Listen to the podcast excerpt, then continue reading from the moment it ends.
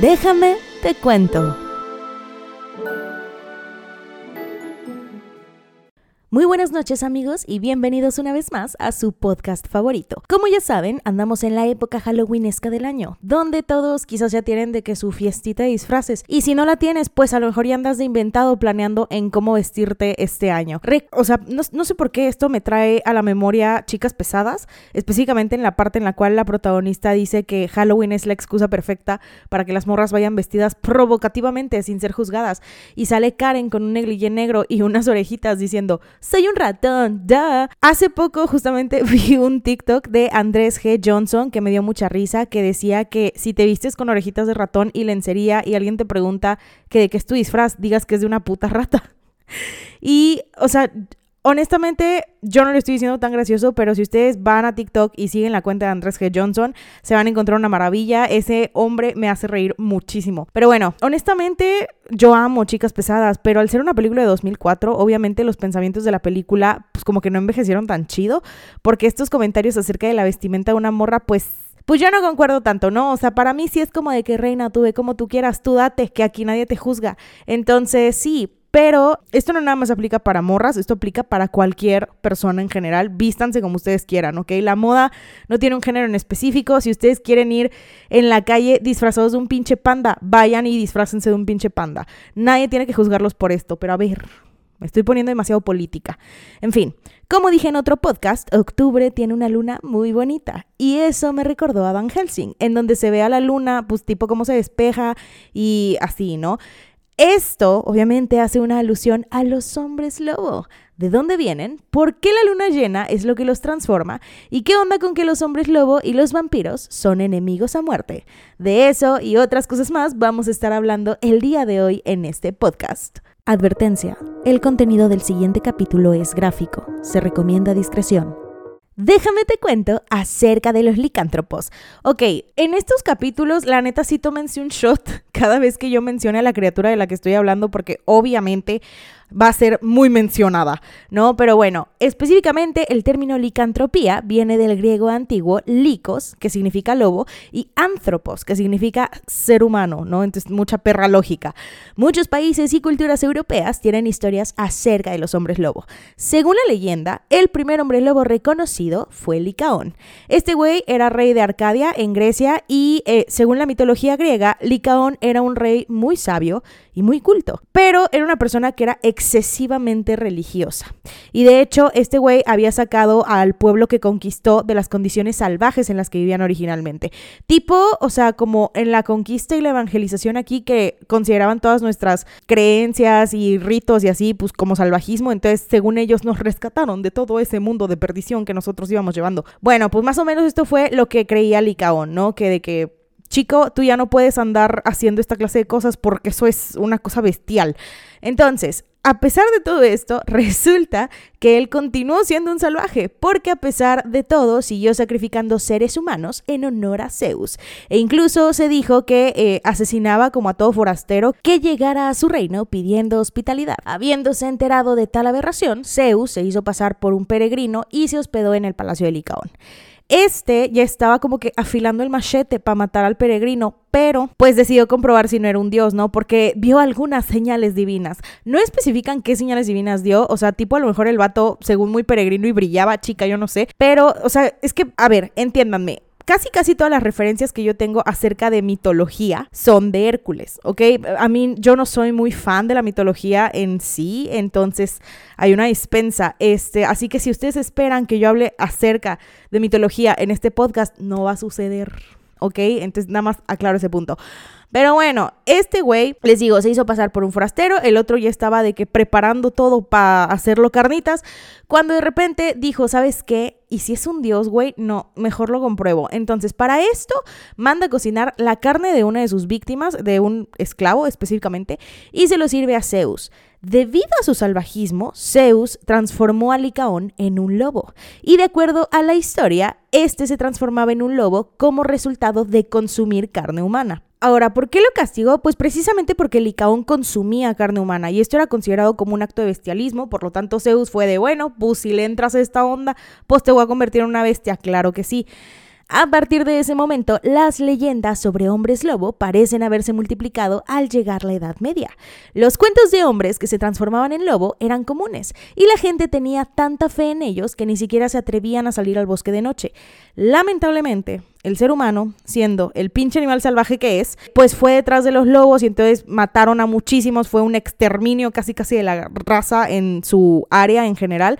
Entonces, pues sí, y todo esto fue por temor a la bestia. Sin embargo, el miedo hacia esta criatura pues siguió igual que antes. Vámonos a Francia, ok. Resulta que Francia parece haber sido infestada con hombres lobo durante el siglo XVI, por lo cual fueron numerosos eh, los juicios ocurridos durante el año de 1598. Había clara evidencia en contra del acusado de asesinatos y canibalismos, pero no estaba asociado con los lobos, o sea, simplemente eran personas que habían cometido homicidio y personas que se habían comido a su primo, ¿ok? Entonces, bueno, no, esos son los de Monterrey permítanme eh, reculo, ¿no? Obviamente eran personas que habían consumido a otra persona, ¿no? De que al vecino que te cae mal, bueno, pues lo hacemos tacos. Entonces, sin embargo, las leyendas ya habían causado una gran cicatriz social. Por lo tanto, estas personas que cometían tales atrocidades se les asociaba inmediatamente con los hombres lobo, porque los hombres lobo, recordemos, son seres bestiales. Aunado a esto, en todos los casos, con muy pocas excepciones, había una predisposición del acusado en confesar e incluso detallar las circunstancias de que efectivamente era un hombre lobo y de cómo se transformaba con la luz de la luna. Así enfermito estaba el pueblo en ese momento, ¿ok? Entonces, esto es uno de los eh, temas más recurrentes de la brujería medieval y se denominó a este fenómeno como la fiebre licántropa. Ya saben, o sea, tipo porque pues todos estaban como muy creyentes de este asunto. Pero bueno, Ciertas creencias sobre el hombre lobo se basan en acontecimientos documentados. Por ejemplo, ¿no? ya que estamos contexto Francia, tenemos a la bestia de Gévaudan. No estoy muy segura de cómo se pronuncia esto en francés, pero mi mayor guess sería como Gévaudan, Gévaudan, chica. Chica, yo, o sea, a duras penas hablo el español. ¿Quieres tú que te venga a decir cosas en, francés? Además de todo, los franceses tienen este pinche problema de que les pones el abecedario y ellos es así como de que, ah, entonces la O se pronuncia como EUG. Y es como de que, ah, ¿por qué? ¿Por qué haces eso? O sea, también, ¿qué pedo con tus números, brother? ¿Por qué no puedes decir pinche 96? ¿Por qué, huevo, tengo que multiplicar los números en mi perra cabeza? O sea, chica, yo no soy Einstein. Ok, yo no puedo hacer eso, pero a ver, oh, me tranquiliza un chingo. Ok, entonces tenemos a la bestia de Gilbadan, así le voy a decir. Fue una criatura que aterrorizó toda el área de la provincia de Gilbadan, duh, no shit Sherlock, en el actual departamento de Lorenz, en las montañas del sur de Francia. En el lapso de 1764 a 1767, las víctimas eran usualmente encontradas con sus gargantas destrozadas.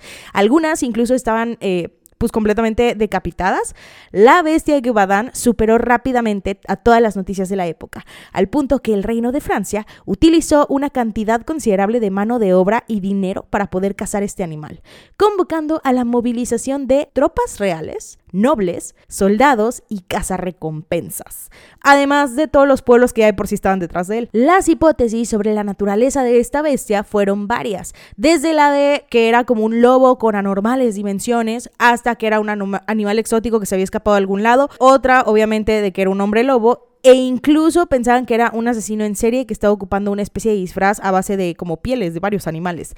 Pero esta bestia fue abatida, según los relatos, por Jean Chastel con una bala de plata.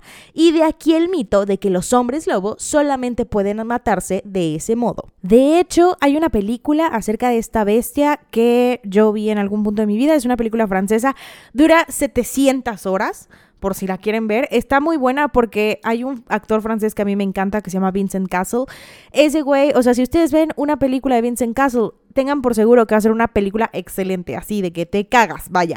Este, este güey creo que también ha hecho producciones norteamericanas, por ejemplo, ah, bueno, pues ¿saben dónde lo pueden ubicar? Si ustedes han visto El Cisne Negro, este chavo es el que la hace como del maestro de Nina, la protagonista. Bueno, pues ese güey. La película se llama Danza. No, no, esa es otra. Este se llama. Es algo así como contrato de lobos, em, pacto con lobos, convenio de lobos. Chica, una de esas eh, situaciones, ¿ok?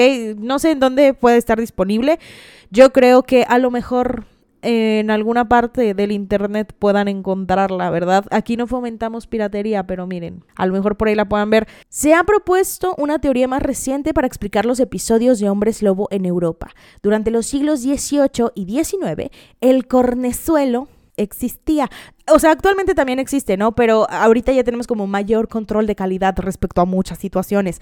El cornezuelo, hagan de cuenta que era como su huitlacoche, ¿no? El huitlacoche, si ustedes no lo ubican, es este honguito que le sale, no estoy muy seguro, creo que sale lote. Según yo sale lote, ¿no? Porque según yo el maíz es como que cuando ya estás chica, no sé, no sé cuál es la diferencia entre lote y maíz, ¿ok? Una disculpa, pero de todas formas ni me gusta el puto elote, ¿ok? Entonces, este, bueno, pues básicamente el huitlacoche es este honguito que le sale y que la gente lo retira de la mazorca y pues lo hace quesadillas, ¿no? Porque aquí nada se desperdicia. En México no tenemos recursos, por lo tanto no nos podemos poner a desperdiciar. Y honestamente yo no soy muy fan, sobre todo no soy muy fan de cómo huele, entonces ni de cómo se ve, honestamente no, porque pues sí se ve muy, sí se ve como algo que no deberíamos ingerir, entonces sí, pero hay mucha gente a la que le gusta y pues sí he visto que se come como, creo que la forma más típica de comerla, no sé si exista otra, es pues tipo como en quesadillitas, ¿no? Pero bueno, entonces, el huitlacoche de estos güeyes es el cornezuelo. El cornezuelo no era específicamente para consumo humano, pero pues resulta que gran parte de la dieta de Francia, bueno, de la dieta de Europa en ese momento era el centeno. Y entonces como había muchos campos de centeno y pues cortaban el centeno y luego lo ponían a secar y se iba como una granja y así, había ciertas partes muy húmedas en las cuales crecía el cornezuelo, ¿no? Este honguito. Y pues eventualmente te vendían el centeno y tú te lo comías sin saber que tenía este pinche hongo. ¿Por qué es importante el cornezuelo? Resulta que el envenenamiento por cornezuelo normalmente afecta a pueblos completos, o por lo menos a las áreas pobres de los pueblos, provocando alucinaciones, histeria colectiva y paranoia, así como convulsiones y en algunas ocasiones la muerte. El LSD deriva precisamente del cornezuelo. El envenenamiento por consumo de cornezuelo se ha propuesto como la causa de que algunos individuos creyeran ser hombres lobo o de que todo un pueblo creyera haber visto un hombre lobo. En el folclore europeo se decía que los hombres lobo tenían rasgos físicos como muy reveladores, ¿no? O sea, de que incluso siendo humanos te podías dar cuenta de quién era un hombre lobo. Algunos de estos signos, ¿no? Para que estén alerta y ustedes puedan ubicar quién era un hombre lobo, porque según estas personas, Frida Kahlo era un hombre lobo, ¿ok? Porque explico lo siguiente. Resulta que sus rasgos físicos son cejas unidas sobre el puente de la nariz, las uñas curveadas, las orejas bajas y la zancada oscilante. No tengo idea de qué coño es la zancada oscilante, pero asumo yo que es estas personas que caminan como con la puntita del pie y van como brincando. Si, si ubican esta clase de personas que caminan así. Bueno, pues yo creo que eso ha de ser como la zancada oscilante. En fin, un método para identificar a un hombre lobo en su forma humana era o sea, esto lo ocupaban en juicios. Básicamente ellos cortaban la carne del acusado hasta la profundidad, eh, pues o sea, que ellos necesitaban comprobar, ¿sabes? O sea, de que si te metían un machete, ni modo, ahí quedaste, chico mío. ¿Por qué? Porque resulta que ellos creían que debajo de la piel y del músculo y de todos estos tejidos había pelaje, ¿no? Entonces, pues que iba a salir ahí el pelajito del hombre lobo y así era como de que a huevo, tú eres un hombre lobo, hijo de la chingada. Pero la histeria colectiva y la superstición han existido por todo el mundo durante toda la historia registrada. No tiene específicamente que ver con el cornezuelo, que efectivamente pues sí pudo haber causado alucinación y muchas de otras cosas por las cuales se derivan esta clase de leyendas, pero pues al final de cuentas en todo el mundo ha existido esta onda, ¿no? También tenemos la famosísima casa de brujas, que también, pues chica, yo no sé si estaba incentivada por sustancias, pero GPI. A ver, eh, resulta que generalmente hablando, el envenenamiento por consumo de hongos, pues no es la razón para todo lo que acontece en esta vida. Algunos investigadores modernos han intentado utilizar condiciones tales como rabia, hipertricosis, que si ustedes no saben lo que es la hipertricosis, básicamente es el crecimiento excesivo del pelo sobre el cuerpo humano. O la eh, porfiria, ¿no? Que ya hablé de esto en el capítulo de los vampiros. Es un desorden enzimático con síntomas que incluyen alucinaciones y paranoia. Como explicación, precisamente no utilizaban estas enfermedades para la creencia de que existían los hombres lobo. Aunque los síntomas de estas dolencias no emparejan completamente con el folclore o la evidencia de los episodios de la histeria colectiva, ¿no? Pero bueno, a ver de hecho, en cuestión de hipertricosis, si no me equivoco, hay una persona, no, no sé si sea una, o sea, como que una de las personas más famosas que tiene hipertricosis aquí en México es precisamente un señor al cual denominan, pues, el hombre lobo mexicano. Ah, qué culeros somos. En fin, también existe un raro desorden mental llamado la licantropía clínica, en el cual la persona afectada pues tiene como esta ilusión, esta creencia de que en realidad se está transformando no específicamente en un hombre lobo, sino como en un animal. Prosigamos con la creencia popular. Los licántropos son seres humanos que las noches de luna llena se transforman en unas bestias con garras y fuertes mandíbulas parecidas a los lobos. Esto suele deberse a una maldición o a la mordedura de otro hombre lobo o a un arañazo de un hombre lobo y me parece que también los nacidos del linaje del lobo pues se supone que también son lobos X. Eh, pero pues de hecho no son las únicas causas de la transformación de estos seres, ¿ok? Existen ciertos elementos como por ejemplo ingerir ciertas plantas vinculadas tradicionalmente con los lobos y la magia negra. Traté de investigar cuáles eran las plantas vinculadas con los hombres lobo, pero honestamente Google me tomó a loca y me dijo, chique, eso no existe, ¿de qué chingos me estás hablando? Entonces, sí, eso no lo puede resolver. También tenemos el beber en el mismo lugar donde lo hubiera hecho un hombre lobo, pero mira, yo salvada estoy porque yo de charcos no bebo. Cubrirse con la piel de un lobo, dormir desnudo a la luz de la luna, usar una prenda hecha de piel de lobo, adquirir la capacidad de transformarse en lobo mediante magia negra y sortilegios y ser el séptimo hijo varón de una familia y no ser bautizado. Esto específicamente viene, me parece que de la cultura, creo que es guaraní, no sé, no quiero regarla, pero habla acerca de los lobisones y en un segundito les voy a hablar acerca de los lobisones. Se pueden distinguir tres específicos tipos de licántropos. Están los auténticos, para los cuales la licantropía ya es un rasgo genético que quiero yo pensar que Jacob de Crepúsculo es un eh, licántropo auténtico. ¿Por qué? Porque si no me equivoco, ellos ya tenían como o sea, pues como que todo su clan tiene este pedo de volverse lobos, ¿no? Y según yo, como que esa madre es hereditaria, no estoy muy segura, pero yo asumo que ya es un rasgo em, auténtico. Entonces quiero pensar que Jacob de Crepúsculo ya, ya venía así de paquete. Tenemos a los licántropos infectados, que son precisamente estas personas que son heridas por un hombre lobo auténtico y eventualmente pues se transforman, ¿no? Tenemos los artificiales que pueden controlar su licantropía mediante objetos mágicos, ¿no? O sea, son los que se convierten en hombres lobo con magia y pues los licántropos auténticos tienen absoluto control sobre su cuerpo. De hecho, pueden cambiar de forma a voluntad. O sea, si ubican que nosotros tenemos esta percepción de que los licántropos solamente pueden cambiar con la luz de la luna, específicamente como las noches de luna llena.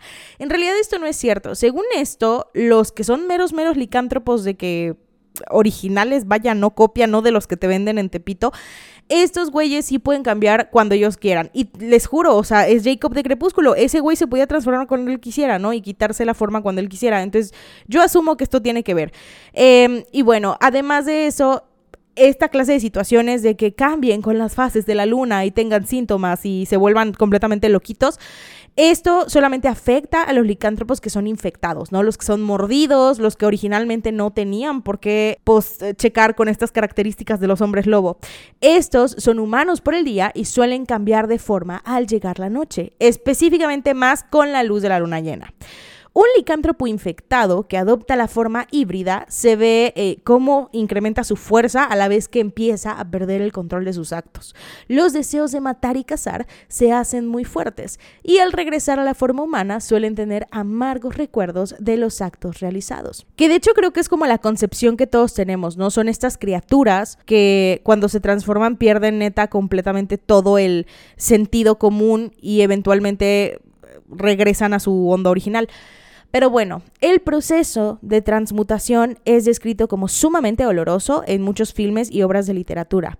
El lobo, que resulta típicamente astuto, pero sin piedad y propenso a devorar, y ya saben de que la matanza de gente sin ningún remordimiento, todo esto es sin importar el carácter moral de la persona cuando sea humano. O sea, tú puedes ser el papa, güey, y ser un hombre lobo y hacer atrocidades a la luz de la luna, y cuando reaccionas ya es como de chale, me la mamé. La forma que asume un hombre lobo no siempre es la de un em, hombre lobo como ordinario.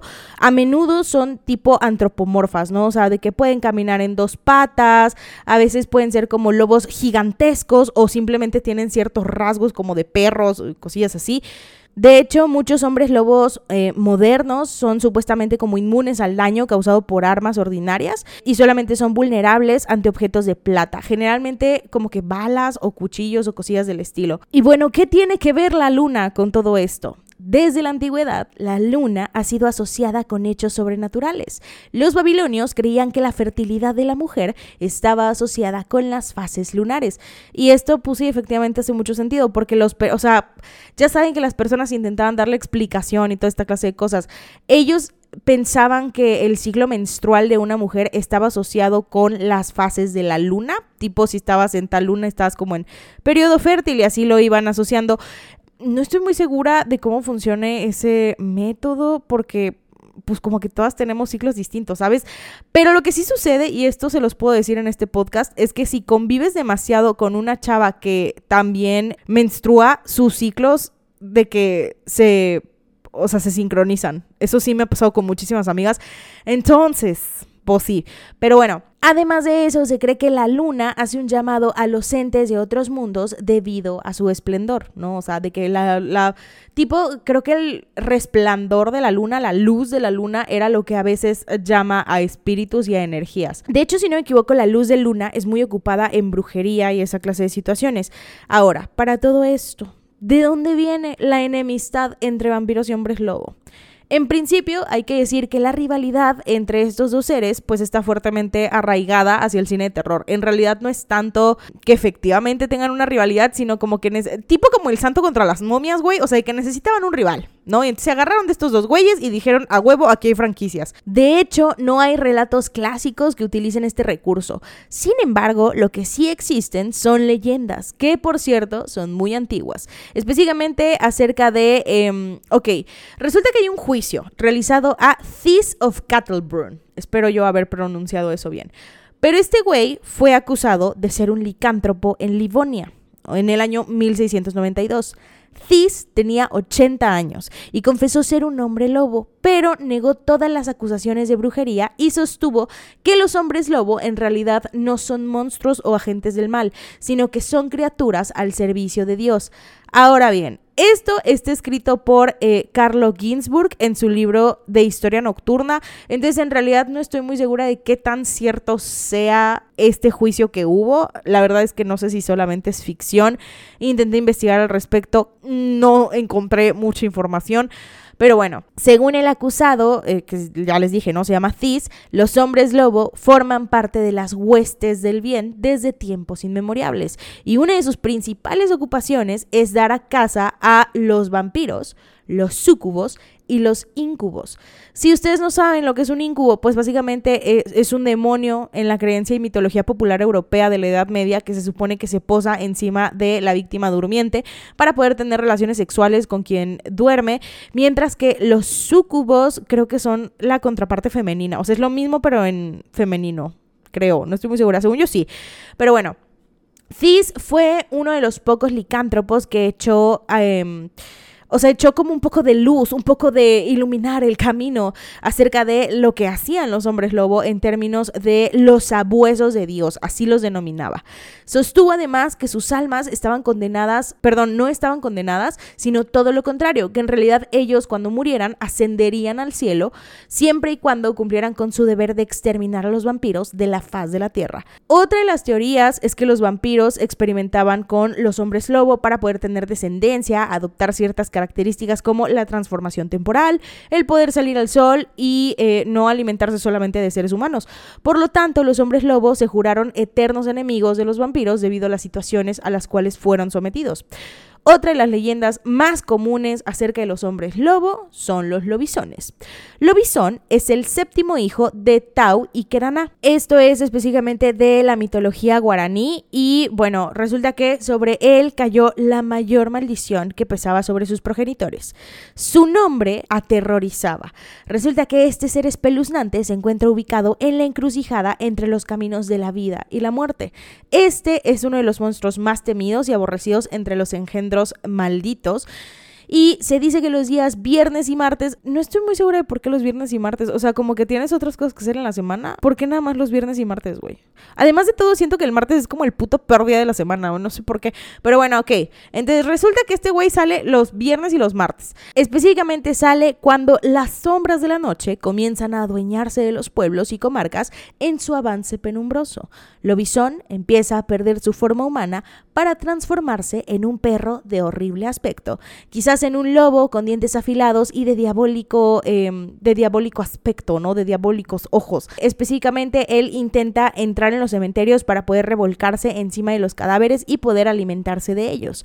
A la medianoche, con ojos relampagueantes, sale en búsqueda de seres humanos para convertirlos en otros lobisones, lo cual logra asustándolos y pasando por debajo de las piernas de los hombres que se sorprenden con su paseo nocturno. No estoy muy segura de cómo por qué debajo de las piernas, o sea, desconozco, pero como que sí se me hace una forma, o sea, que si, me dijeras los muerde, como que me hace más lógica. Igual si me dices de que si los ve a los ojos, pues igual. Pero ¿por qué bajo las piernas, güey? O sea, chica, no lo sé. En fin, a veces es seguido por jaurías de perros eh, que ladran, de hecho, toda la perra noche. Yo odio cuando eso pasa. Ustedes no, o sea, yo odio cuando los pinches perros están toda la perra noche de que guau, guau, guau. ¿Cómo saber que el lobizón está cerca de ti? Resulta que el lobizón despide un olor completamente nauseabundo, perdón. Y de hecho, cuando él está cerca, como que todo el clima cambia, se vuelve muy, muy frío. Casi, casi de que tipo te sale vaho. Y entonces, más o menos por ahí. O sea, que si empieza a oler muy feo y te sientes como en un refri, bueno, pues cuidado, porque hay un lobizón cerca de ti. Su paseo termina al clarear el nuevo día. Él retorna a su forma humana en donde se le ve sucio, cansado, esquivo, de mirar doliente y de melena desgreñada, tipo mis amigos a las 7 de la mañana cuando salen de la peda. De hecho, esta criatura, el lobizón, también puede ser relacionada con el folclore mexicano, específicamente hablando de los nahuales. De acuerdo con algunas tradiciones, se dice que cada persona al momento de nacer tiene ya como el espíritu de un animal que se encarga de protegerlo y de guiarlo. Estos espíritus usualmente se manifiestan solo como una imagen que aconseja en sus sueños o con cierta, em, ciertas afinidades del animal. Tipo es como nuestro Pepe Grillo, digamos. Ahora, ¿a qué me refiero con que tiene ciertas afinidades de, en cuestión de características con el animal? Por ejemplo, una mujer cuyo nahual fuera un sensontle tendría una voz pues muy privilegiada. Pero no todo es un contacto tan leve. Ok, resulta que los brujos y los chamanes del centro de Mesoamérica pueden crear un vínculo muy cercano con sus nahuales, lo cual les da una gran serie de ventajas que los hace eh, pues aprovecharlas, ¿no? Tenemos la visión del gavilán, el olfato del lobo, el oído del ocelote y otra clase de situaciones por ahí. Incluso estas cosas eh, pasan a ser como vínculos muy fuertes, las cuales te dan el poder de adquirir la forma de tu nahual y utilizar esta actividad, perdón, esta habilidad para, pues muchas veces acciones no muy bien intencionadas, ¿no? Pero esto es según la tradición y la creencia popular. Obviamente, como ya mencioné, los hombres lobo han sido representados de diversas formas a lo largo de los años por películas, videojuegos y literatura, en las cuales se engrandecen las características de estas criaturas. Incluso, no me atrevo a decir que son caricaturizados, tipo también con los, como los vampiros, ¿no? A lo mejor sí hay vampiros y están como de que, güey, no puedo creer que nos representen de esta manera. Un ejemplo de esto son, obviamente, los libros de Harry Potter. Tenemos a J.K. Rowling, que es su autora, y ella escribe acerca de, creo que en Harry Potter hay dos licántropos, si no me equivoco. Uno es Remus Lupin, que es el profesor de Harry Potter en... Em, ¿En qué película era? Ah, sí, El prisionero de Azkaban. Y perdón, chicos, o sea, miren, la neta yo ignoro, ignoro, yo no he leído los libros de Harry Potter, yo he visto las películas de Harry Potter, ¿ok? O sea, no sé por qué, pero nunca paso, creo que del tercer capítulo del primer libro. Simplemente, o sea, no puedo, no sé por qué, pero se los juro que lo he intentado leer y, nomás no. Entonces, si no paso de eso, pues chico, ¿cómo quieres que lea lo demás? No se puede, no se puede todo en esta vida. Entonces, sí, ignorante por completo de los libros, pero soy muy fan de las películas, así que, así. Pero, o sea, por favor, no me vayan a decir como de que, ¿cómo no has leído los libros de Harry Potter? ¿Que no eres una verdadera fan?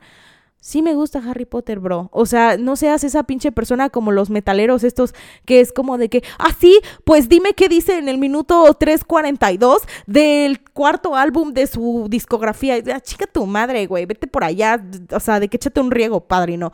Pero bueno, ok, volvemos a Harry Potter. Entonces les digo, tiene, creo que son dos hombres lobo y precisamente, si no me equivoco, la razón de que Remus sea un hombre lobo es porque el otro que sale en la saga lo mordió. Todo muy mal, pero bueno, de hecho el nombre de Remus es una referencia específica a los hombres lobo, porque Remus es, ya saben, de que fundadores de Roma, Rómulo y Remu, perdón, Rómulo y Remo, em, y estos pues fueron creados por un lobo, ¿no?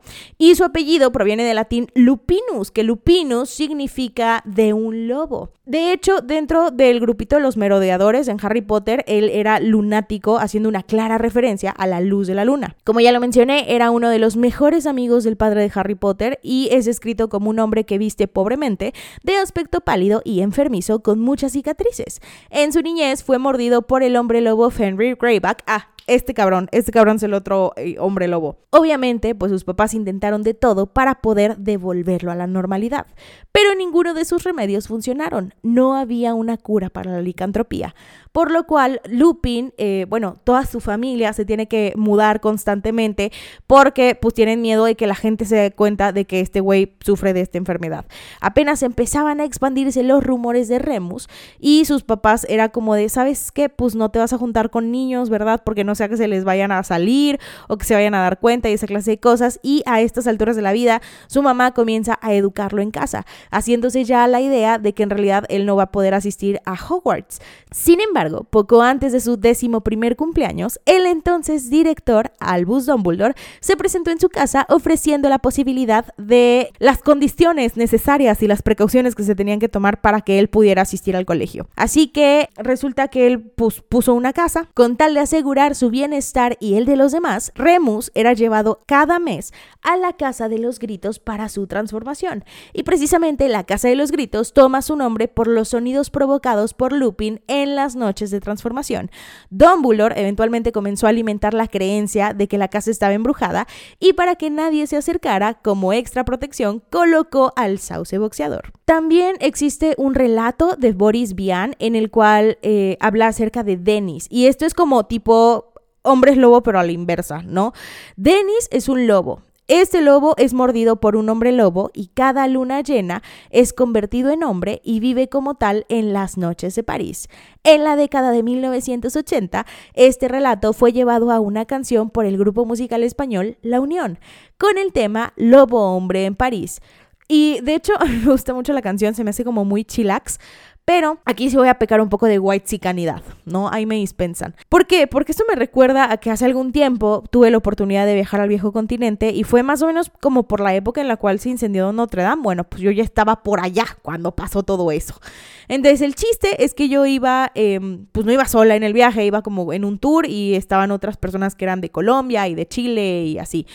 Específicamente había una pareja eh, que estaban, la verdad no sé si nada más de vacaciones o si estaban celebrando algo en específico, pero lo que sí me acuerdo es que el señor iba grabando absolutamente todo el viaje. o sea, se los juro, ni los camarógrafos de los Kardashian han grabado tanto como ese señor. Pero está bien, güey, porque pues tipo cada cuánto te puedes dar un lujo así de irte de viaje eh, en ese aspecto, ¿no? Resulta que eh, nos llevaron a un paseo por el río Sena, ¿no? Paseo nocturno por el río Sena y todo muy bonito.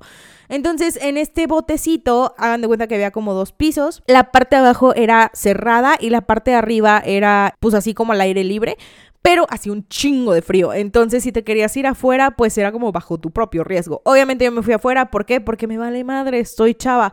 Entonces, este señor iba sentado al lado de mí, iba grabando, y de repente se puso a cantar así de que, o sea, algo así como, un hombre lobo allá en París fue y se comió a Denise, y me volteé a ver y me dice, así va, ¿no?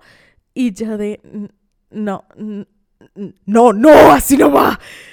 Y el señor me dice, nah, así va. Y la cantó muchísimo más fuerte y había unos asiáticos que se le quedaron viendo como de qué pedo, señor, todo bien.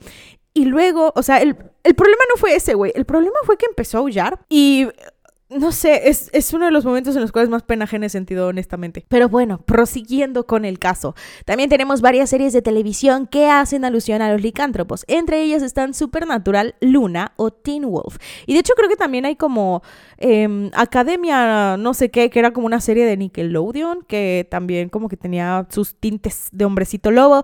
De hecho, en Los Hechiceros de Waverly Place, si no mal recuerdo, Alex tiene un novio que se llama Mason, que es un hombre lobo. Y cagado, su hermano Justin tiene una novia que se llama Julieta, que es vampiro.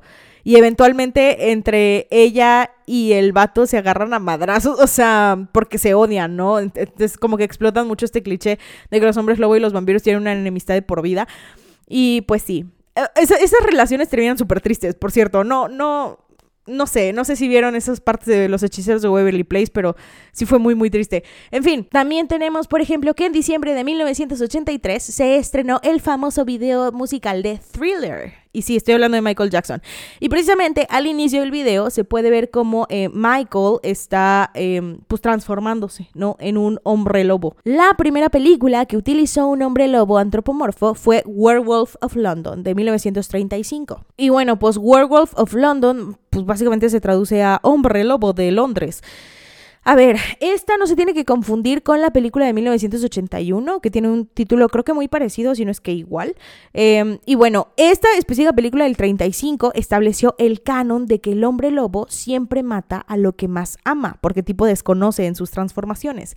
Las películas que refuerzan la idea de la enemistad entre los hombres lobo con vampiros son, por ejemplo, la serie de Underworld, eh, que creo que en español es como, la verdad no estoy muy segura, creo que es Inframundo o algo así. Y yo no la he visto, tampoco, creo que he visto como partecitas pero creo que nunca me he sentado neta a verla. En fin, aquí se muestra que los hombres lobo eh, pues llevan como una batalla de siglos en contra de los vampiros. Además, se presentan como otra raza, ¿no? Los licántropos controlan a voluntad su metamorfosis y pueden convertir a otros mordiéndolos. También tenemos Van Helsing, que de hecho Van Helsing, como ya lo mencioné, es un personaje que sale en el libro de Drácula, ¿no? Abraham Van Helsing, que es este doctor que tiene como muchos logros y muchos títulos. O sea, de que este güey tenía tantos estudios y además vendía tamales los domingos. Entonces, sí.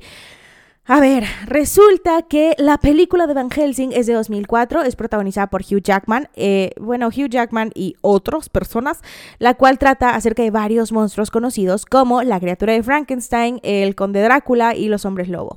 El Vaticano, eh, o sea, la película, ¿no? Se trata de que el Vaticano había acogido a Van Helsing, si no me equivoco, o sea, de que el vato, porque según yo, el padrecito le dice algo así como de que te encontrabas en las puertas de nuestra, no, en las escaleras de nuestra iglesia eh, rogando por tu vida o algo así, no sé. Y se supone que Van Helsing tiene este issue de, de que no sabe quién es, o sea, solamente sabe que es Van Helsing, pero en realidad no sabe su nombre ni nada. Y Drácula eventualmente en la película le da las respuestas de su pasado y así. Entonces, en fin, volvamos al tema. Bueno, el Vaticano le encarga proteger a la familia Valerius en Transilvania, ya que dicho linaje está a punto de desaparecer y los Valerius han prometido que deben aniquilar al conde Drácula o su familia no podrá cruzar las puertas del cielo.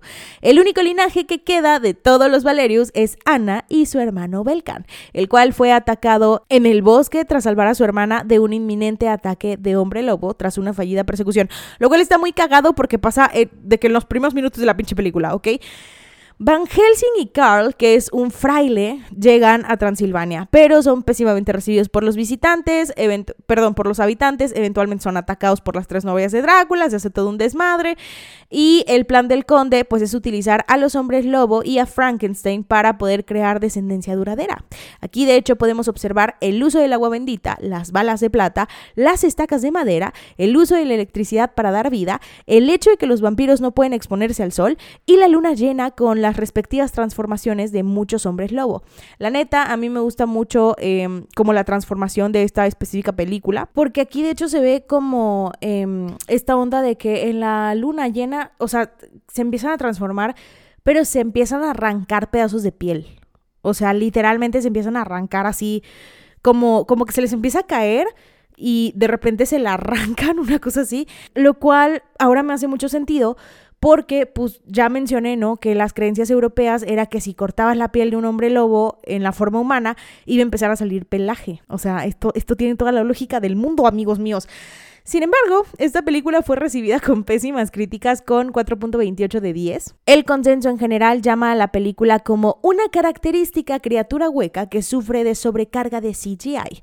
En lo personal a mí sí me gusta mucho esta película. No sé si es que yo tengo pésimos gustos o qué, pero la neta, yo sí disfruto mucho de verla. Además de todo, o sea, el otro día sí me sentí bien ruca, porque, o sea, yo tomo clases con niños de derecho que tienen 20, 19 años. Yo tengo 24. Em, y entonces, no, porque otra carrera y otras cosas, ¿no? Entonces sí, ya me considero honestamente ruquita pero justamente estaba hablando con mis compañeros y entonces ellos siempre me están haciendo burla como de que en tus tiempos escribían en piedras y esa clase de pendejadas.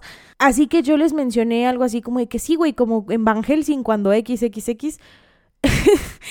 y empezaron a decir de que sí, güey, ¿cuál es Van Helsing? Y yo de, ¿qué? Yo no sé si fue ignorancia o si real, o sea, no, no sé si, si neta fue como ignorar la película o de que no es de sus años y por lo tanto no la vieron, o sea, no tengo ni idea, pero fue de por qué no ubicas Van Helsing, qué pedo. Todas las personas ubicamos Van Helsing porque mínimo lo has visto una vez en Canal 5, así de fácil. Entonces, sí, la verdad es que sí me afectó, sí fue como de que un un ouch en mi corazón. Pero bueno, para todo esto me surgió una duda eh, acerca de que, por ejemplo, en el extraño mundo de Jack sale un hombre lobo, lo cual me hace pensar que este güey eventualmente debería convertirse en un humano, ¿no? O sea, esa es como mi mejor teoría. Pero asumo que en la tierra de Halloween quizás solamente puedes habitar como en tu forma de monstruo. O sea, de que creen que si este güey hubiera acompañado a Jack al mundo humano, quizás él se hubiera convertido en un en un ser humano? O sea, no estoy muy segura. Chica, no lo sé. Pero espero que esto te haya servido un poquito y que hayas aprendido acerca de los hombres lobo. Adiós. Si te gustó esto, no olvides darle en seguir para que te lleguen notificaciones cada que suba un nuevo capítulo. Se abarcarán temas como asesinos seriales, hechos históricos, sucesos paranormales, personajes de la cultura pop, cold cases, desapariciones y mucho más. Mi nombre es Giseli y buenas noches.